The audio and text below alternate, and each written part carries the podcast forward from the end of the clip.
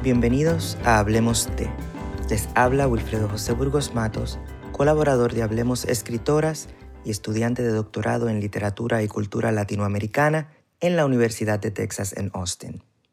En la cápsula de hoy hablemos de mujeres afromexicanas.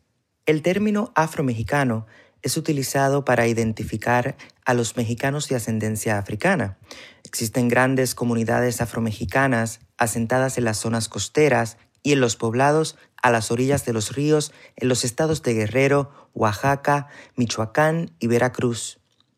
A partir de 2015, el Instituto Nacional de Estadísticas y Geografía de México decidió contar a los mexicanos negros por una fuerte presión que ejercieron activistas e intelectuales, argumentando que los afromexicanos no se identifican con los grupos indígenas ni los mestizos en el aspecto racializado ni en las particularidades culturales. Actualmente, en México habitan casi 1.4 millones de afrodescendientes. De acuerdo con el total de su población, los estados con mayor proporción de afrodescendientes son Guerrero, Oaxaca y Veracruz. Recientemente, el caso de la afromexicanidad ha llamado la atención de un sinnúmero de académicos, escritores y artistas. Entre las iniciativas se ha despertado un interés en explorar las aportaciones culturales de los negros mexicanos que se pueden medir a través del son jarocho, por ejemplo. El son jarocho es un género musical extendido principalmente en el estado mexicano de Veracruz. Se ejecuta principalmente durante los fandangos, donde se combina con la danza zapateada y la poesía cantada.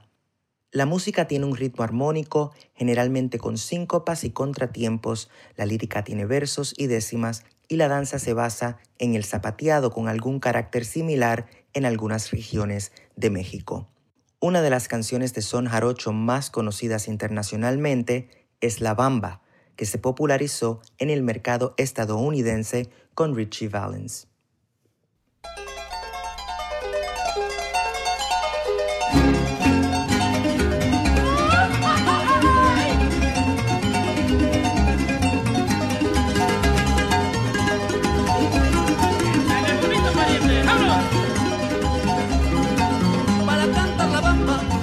Se necesita una poca de gracia. Una poca de gracia y otra cosita y arriba y arriba. Arribita. Ay, arriba y arriba y arriba iré. Yo no soy marinero.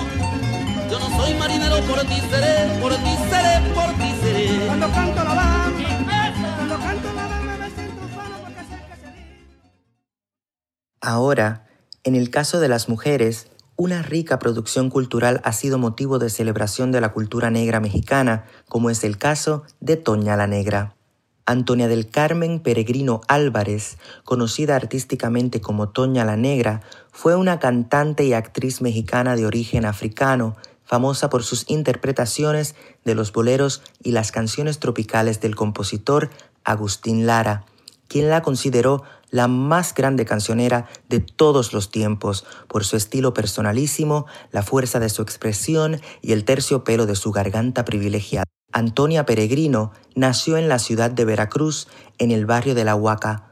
Su padre, don Timoteo Peregrino Reyes, tocaba la guitarra y trabajaba como abridor de las cajas que llegaban al puerto. Fue además uno de los fundadores del gremio de cargadores y abridores de comercio del puerto de Veracruz. Su madre, doña Daría Álvarez Campos, cantaba en las reuniones familiares. De ambos padres nació su talento.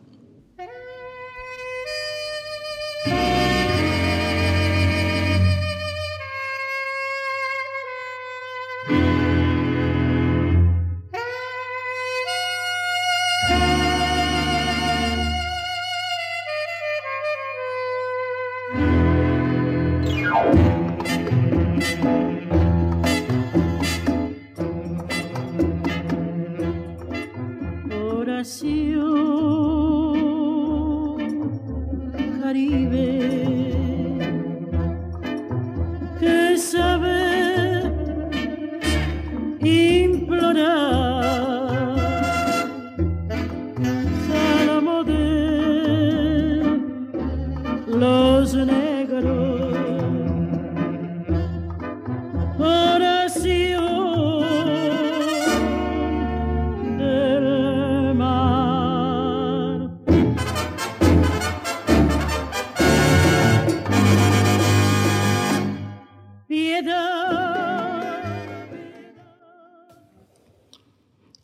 En el caso literario, la presencia de la afromexicanidad ha sido recogida por varios escritores y escritoras, tal es el caso de Carmen Boullosa con su libro Azúcar Negra. Como indican Judith Solís Telles y Silvia Guadalupe Arcón Sánchez en sus investigaciones, Boullosa rastrea la presencia de los afrodescendientes en la literatura mexicana y la encuentra incluso en los villancicos de Sor Juana Inés de la Cruz, quien capta el habla de los africanos, no solo a un nivel léxico de primera generación de recién llegados, también en su textura sonora, los poemas de Juana de Asbaje tienen empatía con la negritud mexicana. Aunque es bien sabido que la obra de la décima musa, como se le conocía a Sor Juana Inés de la Cruz, se enfocó en la reflexión filosófica, moral, en la banalización de lo efímero, entre otras temáticas, y que estuvo dirigida a un público culto, en su literatura se encuentran poemas, sobre todo en las llamadas ensaladillas, que muestran el color de la piel de manera festiva. Uno de los poemas dice, Morenica la esposa está porque el sol en el rostro le da, negra la esposa se nombra, no es porque ella tiene sombra, sino porque le da el sol, de su pureza el crisol, que el sol nunca se le va. Esta es una forma de hacer notar la presencia de la población de origen africano, a quienes se les hacía a un lado por su color. A través de este lenguaje festivo, alegre, las castas tuvieron una representación que modificó la forma negativa de describirlas, según nos dicen las académicas.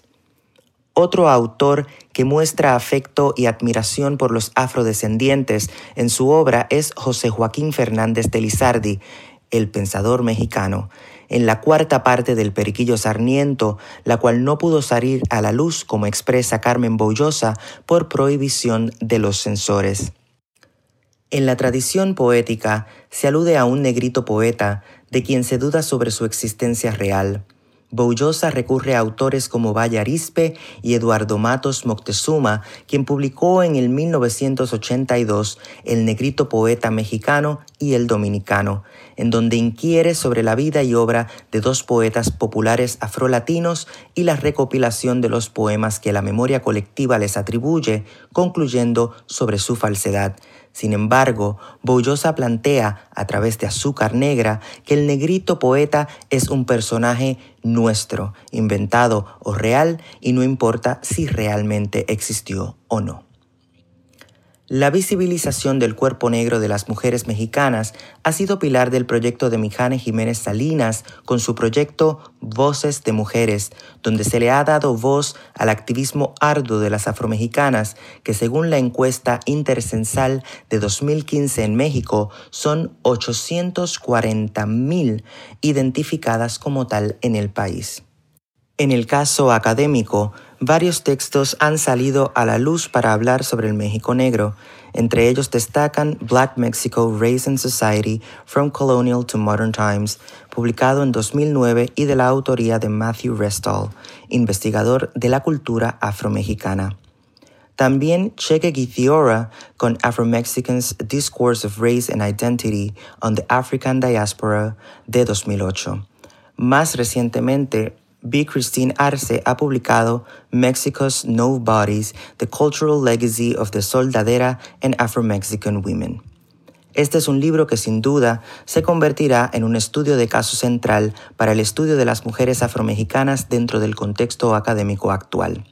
En fin, este pequeño recorrido da muestra de lo mucho que queda por explorar y reconocer lo que en el sentido activista se le ha llamado la tercera raíz, un México negro que aporta y que no es invisible ante el mestizaje y lo indígena, sino parte de una diversidad que enriquece culturalmente al país, sus diásporas y la América Latina afro. Hasta aquí otra cápsula de Hablemos de. Les saluda Wilfredo José Burgos Matos. Hasta la próxima.